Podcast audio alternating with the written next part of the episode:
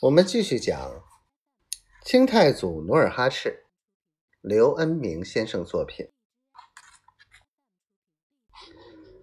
那你看还有谁呢？老韩王抽完烟，把烟袋搭在椅背上，关切的问：“若依俺看，四贝勒皇太极是颗好苗子，论才能、武功。”智慧，他在兄弟十几人中堪称出类拔萃。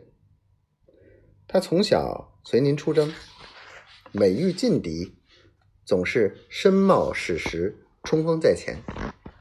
萨尔浒大战、辽沈之役、征服叶赫、驰援科尔沁，他都是独当一面的将帅，军功甚高。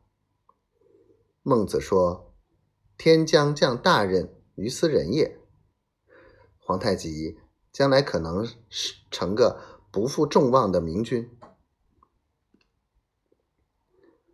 可是他有几个兄弟也对他不满。老韩王听罢，哈不多一番议论，惋惜地说：“为什么？”哈不多问。努尔哈赤叹息道。说他目无兄长，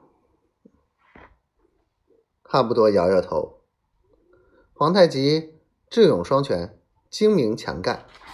自从去年二月，你让四大贝勒按月份值轮流执政以来，素服众望，恐怕目无兄长之说是一种挑拨。韩王正与哈布多。落得投机，突然，莽汉子吐鲁什手拎着一个陶罐子，开门见山的说：“韩王，大贝勒也太不像话。”老韩王一惊，猛地欠起身，眼盯着吐鲁什，等待后话。吐鲁什试试汗，就地坐在水桶似的罐子上，向韩王禀报他所见所闻。